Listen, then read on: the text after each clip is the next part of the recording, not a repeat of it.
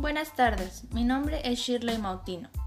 Hoy en este podcast les hablaré acerca de la contaminación del aire en nuestro país. La contaminación es una mezcla de partículas sólidas y gases en el aire. Estas las producen los carros, las fábricas, la mina y la quema de combustibles fósiles, lo cual afecta permanentemente en la salud de las personas provocando enfermedades como asma, bronquitis y cáncer al pulmón. Es por eso que es importante contribuir con el medio ambiente, como por ejemplo comprando productos ecológicos, no usando plástico, utilizando bicicletas y elegir energías renovables.